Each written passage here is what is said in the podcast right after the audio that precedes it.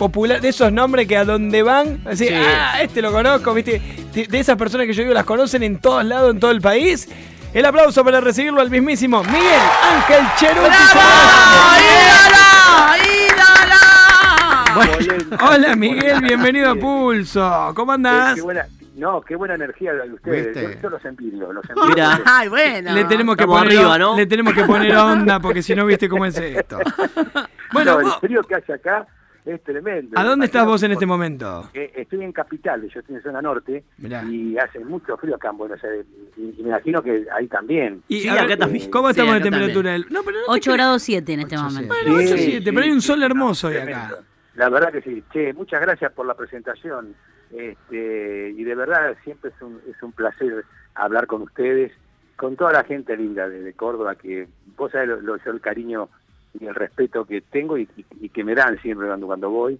Y donde voy yo siempre hay un cordobeche. Donde voy yo vaya a trabajar siempre hay gente de Córdoba, de alguna localidad del interior siempre hay y siempre te, te hacen ver o recordar alguna presentación nuestra en algún momento en Carlos Paz, o en la misma capital o en, o en el interior de Córdoba. Así que un placer hablar con ustedes, de verdad. Miguel, eh, bueno, ¿cómo estás de salud? Primero, para, para saber, para estar tranquilos. ¿Estás bien? ¿Se te escucha Mirá. pleno, digamos? Mirá, yo te, te digo la verdad, el susto pasó, eh, obviamente que fueron, qué sé yo, 72 horas de mucho, de mucho nervio, porque cuando me dan el positivo, por supuesto que yo no sabía para dónde agarrar, caminaba por las paredes, por el techo, porque sucedió en un estudio de televisión, y lógicamente que cuando me informa que había que recibir hisopado, eh, me, me asusté.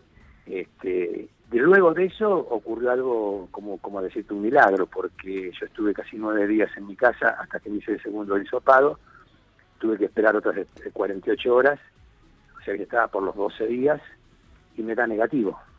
Claro. Este, y nunca sentí ningún síntoma de nada, yo nunca Nada. sentí dolor de Y- cabeza, y estu- fiebre, ¿Y cómo nada, hiciste con... ¿vos, vos con quién vivís, Miguel? ¿Estás...? Mi señora, mi señora, en este momento con mi señora y mi hijo, con Santino, porque mis otras hijas ya son grandes, son independientes y la otra tiene está en, en España, María Luján. la del ¿Y medio. ellos ellos se llegaron a contagiar ahí, o no? Ahí, está, ahí estaba el problema, ¿viste? Ahí, ahí justo ahí era el, el cagazo mío porque, pucha, decía, ¿cómo, cómo, cómo sigue esto, no? Y gracias a Dios se hicieron también el hisopado los dos y dio, dio negativo.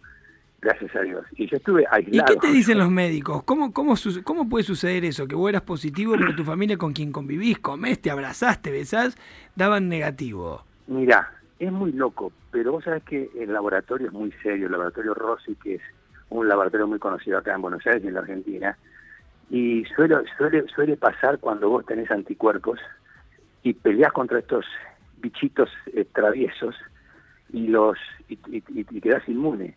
O sea, yo en este momento estoy para exportar plasma, este, tengo entendido. ¿Y lo vas a Eh, hacer? Vas a- vas- ¿O ya donaste plasma? Mira, te soy sincero, Joel, yo tengo que hacerme primero un estudio, creo que es un análisis de sangre, porque viste que hay, hay, hay determinados plasmas que no, que Claro. no sirven, no quiero quedar como, como un bruto, viste, pero te cuento que va por ahí, y si tuviese que hacerlo, por supuesto que lo voy a hacer, no tengo ningún ningún inconveniente. Pero lo importante, que para que el, el oyente entienda, que mm, esto le puede pasar a cualquiera, Joel. Esto ya está instalado, es un, es, un, es, es- es algo que, que, que está, que puede estar en, en- en un estudio, en tu casa, en la calle, te lo puedes agarrar en cualquier Miguel, parte. Lo que y te- pasa es que te- al, no, al no sentir síntomas, vos no te das cuenta. Claro, tal cual. ¿Y te cambió tu concepción de las disposiciones del gobierno, de la cuarentena, de, de- de- de todo esto en general? O no sé cómo, no sé qué pensabas antes en realidad, pero digo, viste que el que no lo tiene, hasta que uno no lo tiene, no le da el valor o la importancia que cuando te pasa. Como todo en la vida. Mira, mira, yo desde marzo, desde marzo, eh, yo me cuidé, pero me cuidé muchísimo porque de verdad, por, por la profesión mía y porque además era una orden, ya viste, había que estar en casa, eh, yo, yo donde vivo había mucho control vehicular, había mucha policía y tampoco iba a mandarme ninguna macana. Eh, fíjate que yo estoy a 15 cuadras de Telefe, yo estoy Sí. muy cerca, entonces se puede acceder también ahí. Eh, una sola vez fui a Cuarzo al programa de Casca, que fue hace también, era dos meses.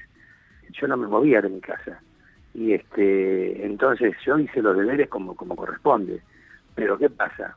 Cuando vos vas, ya sabes que, que estás un poquito aflojando porque tenés ganas de salir a dar una vuelta a manzana, o vas a hacer una compra a un supermercado y demás, yo ya estaba también un poquito, viste, podrido por, por ese tema, te che, basta, hay que salir un poquito. Pero esto fue, cuando yo, esto que te estoy contando fue mucho antes, fueron 20 días antes del episodio este. O, obviamente que, que, que tu, tu, digamos, tu responsabilidad está, como decíamos recién, hay que hacer caso. Por algo el gobierno insistía y por algo eh, se sabía que para esta fecha, perdona, para esta fecha Está bien, pero, pero, tu, pero tu mirada respecto de las disposiciones del gobierno, ¿te parece que están siendo un poco exagerados? Digo, todo este... me parece que sí. A pesar este de haber pasado... Bueno, esto es una mirada interesante, ¿eh? porque decir, che, yo lo tuve y todo, sabes la exposición encima siendo una persona tan conocida porque eso también tiene un doble no es lo mismo que sea una persona que no tiene exposición a alguien que sí. Y obviamente. pero así todos sostenés que el gobierno se está zafando un poco, me Parece, me parece, Joel, que llega un momento en el cual hay que, digamos, hay que flexibilizar más todo esto porque vos lo sabes mejor que nadie como comunicador, estás en una provincia que es muy grande, yo estoy en una ciudad que es grande y en una provincia de, Buenos Aires que es enorme, y acá, viste, cada día hay más bocinazos y la gente está un poquito nerviosa y hay comercios que, que tendrían que ya abrir y entonces están exigiendo que por qué no pueden abrir y por qué unos sí, por qué otros no. Y entonces eso eh, a mí en lo personal veo porque tengo amigos, yo tengo amigos, tengo familiares que no lo están pasando bien.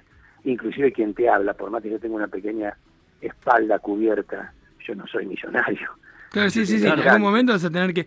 Y, en lo tuyo, ¿cómo te imaginas la vuelta? Porque viste que está bastante complicado. ¿Te imaginas haciendo algo vía streaming? Por ahí leí que, decías que a un estudio de televisión te daba como cosa volver. No sé si tenías muchas ganas, dijiste. Exactamente. A mí me da cosita todo esto nuevo, esto tan moderno, pero llegado el caso, si hay que hacerlo, hay que hacerlo.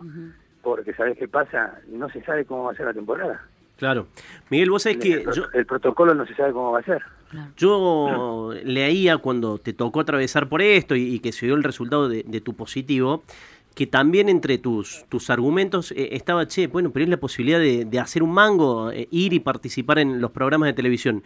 ¿Notás una industria que empezó a complejizar, a, entrar en una etapa mucho más compleja a partir de esto y, la posibilidad de hacer un mango, pucherearle de alguna manera es eh, estar en los programas de televisión?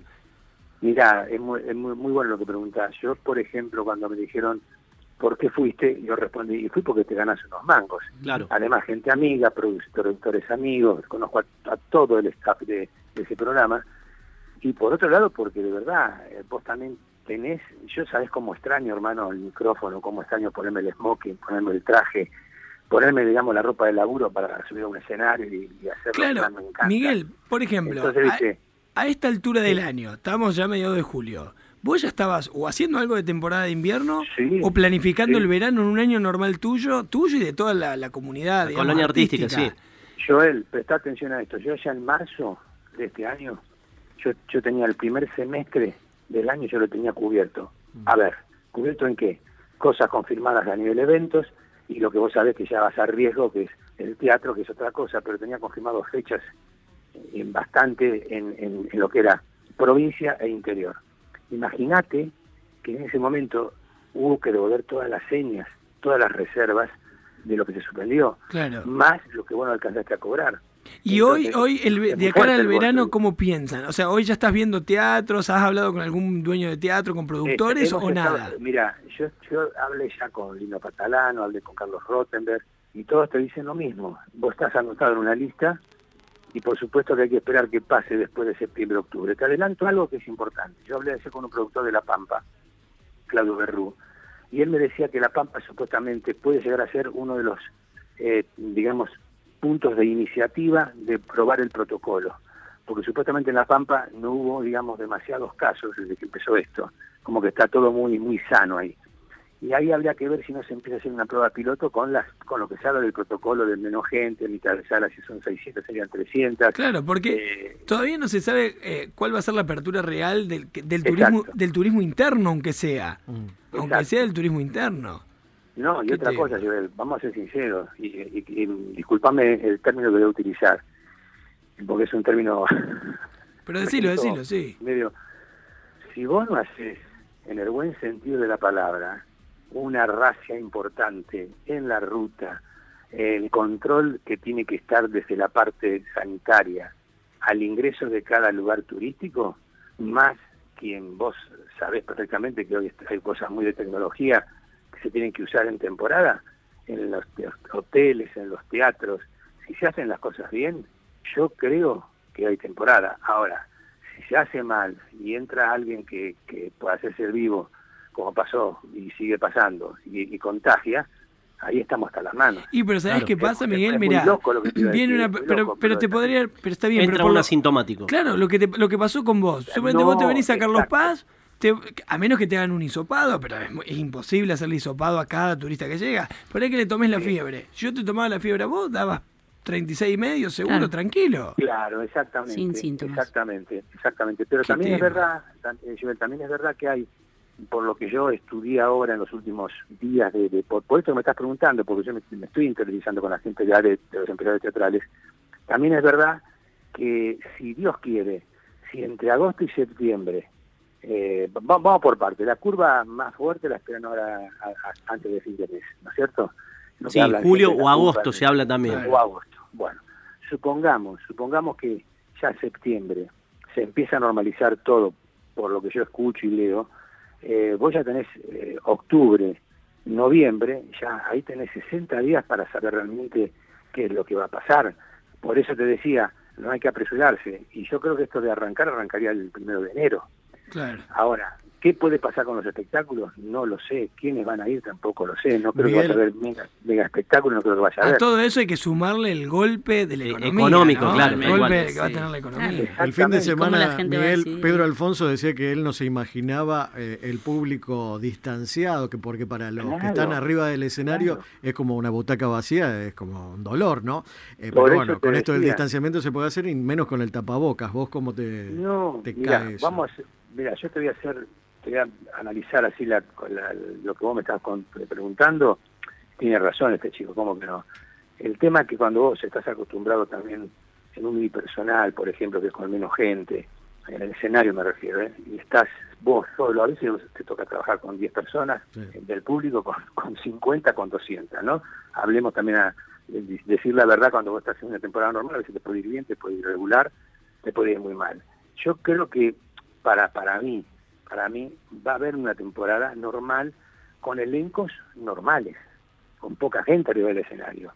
A mí me encanta bajar el escenario, por ejemplo, me, encanta hacer, viste, jugar con la gente. Claro, todo eso sería rarísimo, imposible. en la nueva normalidad es imposible.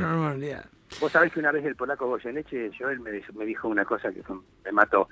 Yo estaba trabajando en un boliche que se llamaba Michelangelo en los, en los principios de mi carrera acá en Buenos Aires y trabajaba el polaco, ¿viste? eran todos extranjeros, yo hacía de maestro de ceremonia. Entonces yo imitaba, por ejemplo, a Rafael, imitaba a Julio Iglesias, perfecto, ahí los, japoneses, los alemanes entendían. Cuando hacía algún eh, artista nuestro, me miraban, viste, no, no entendían nada. Mm. Y el polaco veía que yo me ponía tenso, viste, que yo me ponía mal. Y cuando, cuando salgo me dice, no te preocupes, me decía, vos imaginate que lo que estaba ahí sentado eran fotografías, me dice. Y eso me quedó grabado, porque vos sabés, al público tenés que verlo como una foto, como que ves un punto neutro y imaginarte que, que hay gente ahí, y por ahí no hay nadie en esa en esa Claro, y, brillar igual, digamos. Por eso brilla, y brillás igual, y brillás igual. Pero bueno. Miguel. Ahora, no, nos encanta escucharte, sí, se te escucha bien, se te escucha muy bien, se te escucha con entusiasmo, sos un emprendedor de esto de toda la vida. Eh, y bueno, eh, queríamos ver cómo estabas de salud, cómo era transitar una cosa así.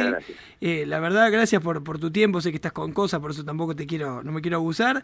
Esperemos que estés muy bien y ojalá nos podamos ver pronto. Ojalá todo esto, para el bien de todos, pase rápido. Si Dios quiere, sí señor, hay que tener fe yo di positivo, no me da que loco, ¿no? Y después negativo, pero ahora hay que ser más positivo porque tenemos que salir de esta y tenemos que estar arriba de un escenario sí o sí esta temporada, así que ojalá, ojalá Dios quiera. Y te agradezco mucho a, ustedes por esta por esta linda nota, de verdad. Un abrazo enorme, Miguel. Ahí está el aplauso para Miguel Ángel Cheruti, señores. Abrazo grande, Miguel. Gracias por la